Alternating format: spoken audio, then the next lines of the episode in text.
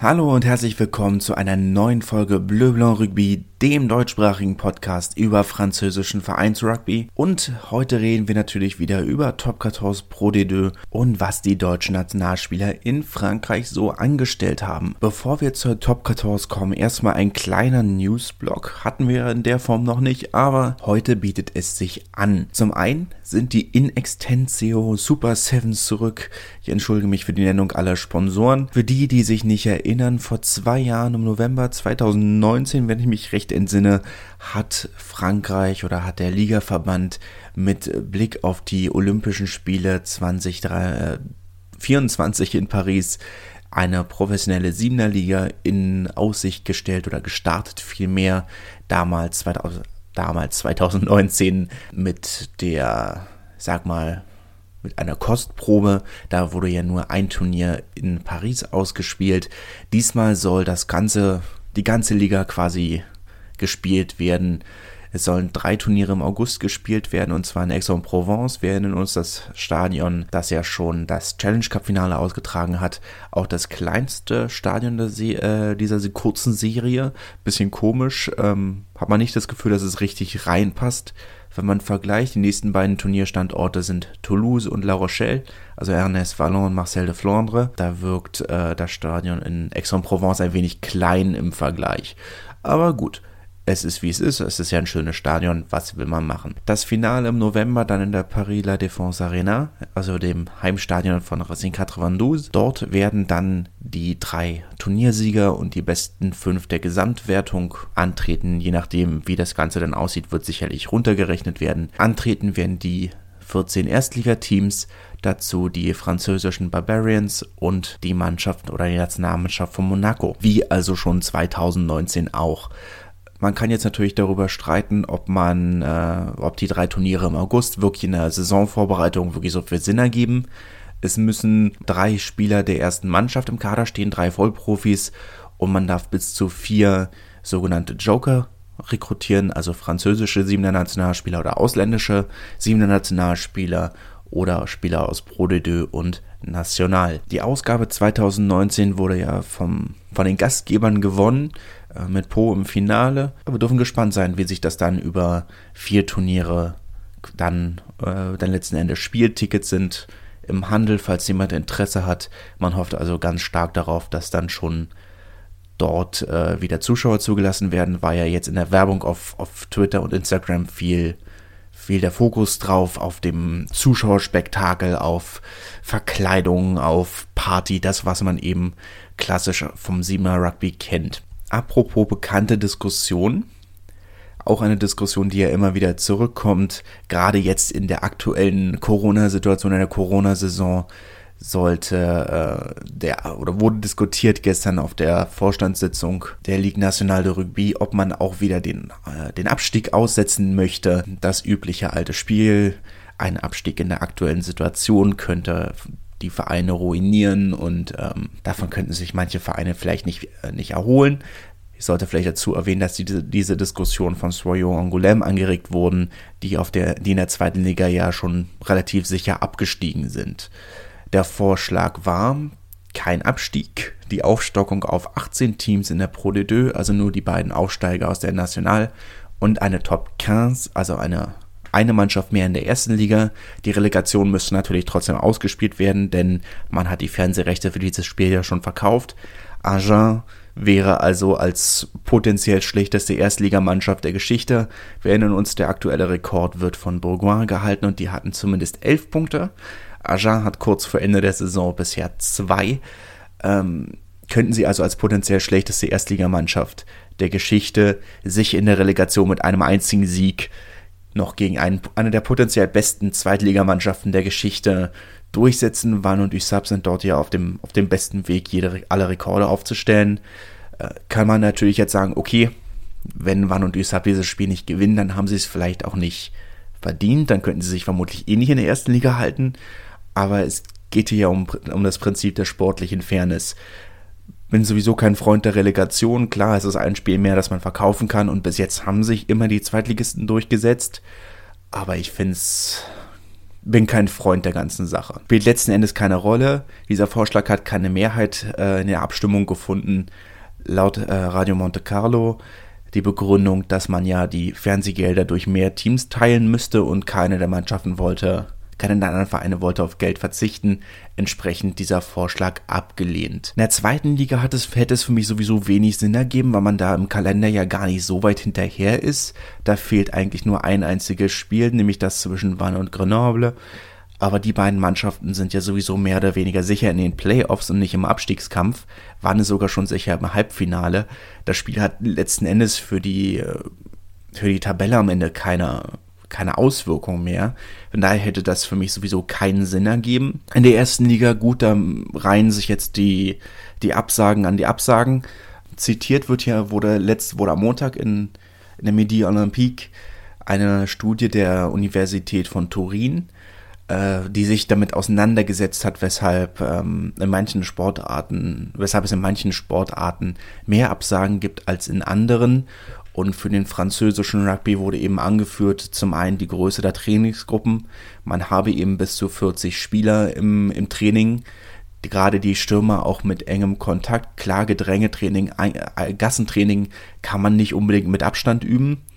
Und der französische Rugby habe ein vergleichsweise striktes Protokoll, wenn uns drei positive Fälle reichen für eine Absage.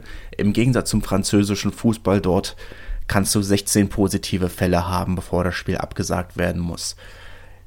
Erklärt für mich jetzt natürlich noch nicht, weshalb wir in der ersten Liga so viele Absagen haben, aber nicht in der zweiten. In der Pro D2, die Pro D2 scheint das Ganze wirklich gut im Griff zu haben. In der National und in der Top 14 haben wir viele Absagen. In der National ergibt Sinn. Da sind nicht alle Mannschaften voll professionell oder zumindest äh, nur auf dem Papier dass man sich da nicht so ganz isolieren kann, immer ergibt für mich Sinn. In der Top 14 verstehe ich es nicht so ganz. Für mich ist da der einzige Faktor, den ich mir vorstellen kann, eben der Europapokal. Aber das ist der einzige Faktor, der noch dazu kommt. Aber gut, das müssen intelligentere Menschen als ich klären. Ähm, oder besser informierte Menschen, sagen wir es mal so rum. Gut, haben wir das aus dem Weg, kommen wir jetzt zu dem, was auf dem Feld passiert ist. In der Top 14, wie gesagt, nur die drei Spiele, da gab es auch wieder vier Absagen. Lyon hat 41 zu 30 gegen Clermont gewonnen. Clermont, wir erinnern uns, hat in den letzten, naja, mittlerweile zehn Jahren nur ein einziges Mal in, beim Lou gewonnen. Äh, 2017 müsste es gewesen sein, die meiste Saison. Davor und danach nicht mehr 41 zu 30. Ähm, vorher war es 34 zu, zu 30. Äh, Clermont, die noch aus der eigenen Mahllinie quasi raus noch den, ähm, den Versuch zum Sieg legen wollten und sich nicht mit dem Defensivbonus zufrieden gegeben haben. Damian Penaud, der äh, einen sehr wilden Offload geschmissen hat, der dann intercepted wurde für einen Versuch in der Ecke für, für Lyon. Weiß nicht, ob man so viel dazu sagen kann, außer dass Joshua, äh, Joshua Tuisova nach wie vor ein absolutes Tier ist. Den kann keiner stoppen. Ähm, gerade am Anfang auch dieses äh, sehr, sehr große Spektakel, diese vielen Versuche in den ersten 20 Minuten, danach ist so ein bisschen abgeflacht. Aber schönes Spiel, kann man nicht meckern, kann man wirklich nicht meckern. Ähnlich spektakulär auch das Spiel zwischen Stade Francais und Po. 46 zu 32. Po beweist mal wieder, dass sie genau zwei starke Phasen im Spiel haben, nämlich den, äh, den Anfang und das Ende. In der Mitte hapert es nach wie vor, konnten Stade Francais aber wirklich mit der letzten Aktion des Spiels noch den Offensivbonus nehmen. Die Pariser wird es natürlich sehr ärgern, denn der hätte wichtig sein können für eine äh, rein rechnerisch noch mögliche Qualifikation für die Playoffs und für den Europapokal für Po, äh, die holen nichts aus dem, nehmen nichts aus dem Spiel mit, trotz einer recht anständigen Leistung. Erwähnenswert auch der äh, Lucid Prop Siegfried Fissi Hoy, ja, vielleicht einigen in Deutschland bekannt, äh, tonganischer Nationalspieler, hat für den Heidelberger RK in einem European Continental Shield hieß der damals so, also dem Wettbewerb, den Qualifikationswettbewerb für den Challenge Cup gespielt, hat auch davor lange bei Stade Francais gespielt, was ist lange, zwei oder drei Saisons bevor zu gekommen ist. Aber die nehmen nichts mit. Das wird jetzt natürlich unten ein wenig eng. Haben immer noch eine, haben immer noch einen Rückstand auf Bayern und Bayern haben jetzt äh, mehrere Spiele in der Hand, die sie noch, äh, die sie noch äh, an Rückstand quasi haben. Es wird ein bisschen eng für Po, muss man, muss man leider so sagen. Toulouse haben 34 zu 16 gegen Racing gewonnen äh, mit Offensivbonus. Hatten ein Debüt und ein Ende quasi leider. Äh, fangen wir mit dem Guten an. Gaël Ficou hat sein Debüt für, für die anderen Pariser gegeben, hat, kam ja von Stade Francais ablösefrei auch, muss man dazu sagen. Fanden nicht alle gut, dass er ablösefrei zu einem direkten Konkurrenten gegangen ist, zu einem zum ältesten Rivalen, also wortwörtlich ältesten Rivalen, Stade Francais Racing, ja die ersten beiden Rugby-Vereine in Frankreich überhaupt, wenn man jetzt mal von, von La absieht, aber Paris und, beziehungsweise Stade Francais Paris und Racing haben ja die ersten Meisterschaften unter sich ausgespielt, ähm, bevor dann irgendwann Bordeaux und Toulouse dazugekommen sind. Also dem wortwörtlich ältesten Rivalen ähm, fanden nicht alle gut, auch ein ehemaliger Spieler von Toulouse, muss man auch noch dazu sagen. Aber gut, ähm, für das Gehalt, das er gekriegt hat, hat er dem Pariser Trainingsstab einfach nicht gut, nicht, nicht oft genug gespielt äh, mit Verle zwischen Verletzungen und äh, Nationalmannschaft. War letzten Endes auch der Grund, weshalb sie sich bei, bei Racing für ihn entschieden haben, weil sie gesagt haben, okay, wir haben zwar schon eine Reihe von, von guten und Weltklasse-Centern, aber er ist ja nicht immer da. Ne? Es wird genug Spielzeit für alle anderen auch geben. Auf Seite der, auf Seite des Kapitols, nicht Kapital, sondern Kapitol, haben die, äh, die, die Gastgeber aus der Villeroze ähm, einen der emblematischsten Spieler des Vereins und des französischen Rugbys verloren. Jörn Ige hatte ja sowieso schon angekündigt, dass er zum Saisonende aufhören, aufhören würde. Ähm, musste mit einem gerissenen, mit einer gerissenen Achilles, Achillessehne vom Feld. Hat vorher noch einen Versuch gelegt, aber das ist ähm, schon ein etwas unwürdiges Ende einer doch durchaus großartigen Karriere. An ihn gute Besserung natürlich und äh, hoffen wir, dass er Ende der Saison noch die Ehrungen kriegt, die er verdient. Französischer Meister kann er ja immer noch werden. Europäischer Meister auch natürlich, aber da kriegen als Europapokalsieger giltst du ja nur, wenn du auch selber auf dem Feld gestanden hast. Französischer Meister kann er noch werden. Pro D2 äh, reden wir heute mal nur über drei Partien im Abstiegskampf. Ähm, die Playoff-Plätze stehen ja mehr oder weniger fest. USAP und Wann sind sicher im Halbfinale. Biarritz, Oyonnax, Colomiers sind sicher in den, äh, in den Barrage-Spielen, im Viertelfinale. Grenoble dürfte relativ sicher auf Platz 6 sein. Nevers haben, in ihrer, Nevers haben nach ihrer Niederlage in Perpignan die Saison abgeschrieben in Interviews und äh, nach Aussagen des Trainers. Die sind sich äh, relativ klar, dass sie nicht, äh, nicht in die Playoffs kommen werden, haben dafür auch einfach zu oft gegen die Top-Mannschaften verloren. Alles andere relativ souverän, aber haben immer wieder gegen die Top-Mannschaften verloren. Carcassonne auf Platz 7 träumen noch oder können noch von sechsten Platz träumen, haben allerdings fünf Punkte Rückstand auf den auf Grenoble, die auch ein Spiel mehr haben und eben dann gut dieses eine Spiel gegen Wann spielen müssen, aber trotzdem dürfte das oder wäre es äh, relativ unwahrscheinlich. Im Abstiegskampf hat Montauban 40 zu 35 gegen Valence Romans äh, gewonnen. Montauban hatten wir eigentlich nicht so im Kopf nicht so im Abstiegskampf drin, sie anscheinend schon haben sehr stolz festgestellt nach dem Spiel, dass sie mit diesem Sieg ja definitiv rechnerisch nicht mehr absteigen können. Valence Romans nehmen zumindest einen Defensivbonus mit, äh, der dürfte relativ wichtig werden. Haben jetzt vier Punkte Rückstand auf Aurillac, äh, auf den ersten Nicht-Abstiegsplatz. Aurillac haben 26 zu 29 in Biarritz verloren. Auch sie holen einen Defensivbonus, der, der sehr wichtig werden könnte. Und im Kellerduell zwischen Rouen und äh, Provence Rugby hat Rouen mit 21 zu 26 gegen Provence verloren. Provence ja mit einem relativ, ich sag mal, irritierenden Schachzug ähm, Anfang des Monats haben ihren einen, haben ihren, haben einen zweite Reihe Stürmer an Toulon ausgeliehen und haben dafür von Castre äh, Hans, Hans geholt, äh, der in Castre ja nicht mehr so viel gespielt hat. Ähm, war lange gesperrt, äh, hat an letzte Saison in einem Europa, in einem Challenge Cup Spiel einem Gegenspieler ähm, in die Augen gegriffen, eine harte Strafe bekommen, letzten Endes auch, weil er wohl keinerlei Reue gezeigt hat. Guter Spieler, Hans-Jen Kinsey kenne ich noch aus meinen, in Anführungszeichen, meinen Narbonne-Tagen ähm, super Spieler, hat halt den Nachteil gehabt, dass er von einem Trainer wie Justin Harrison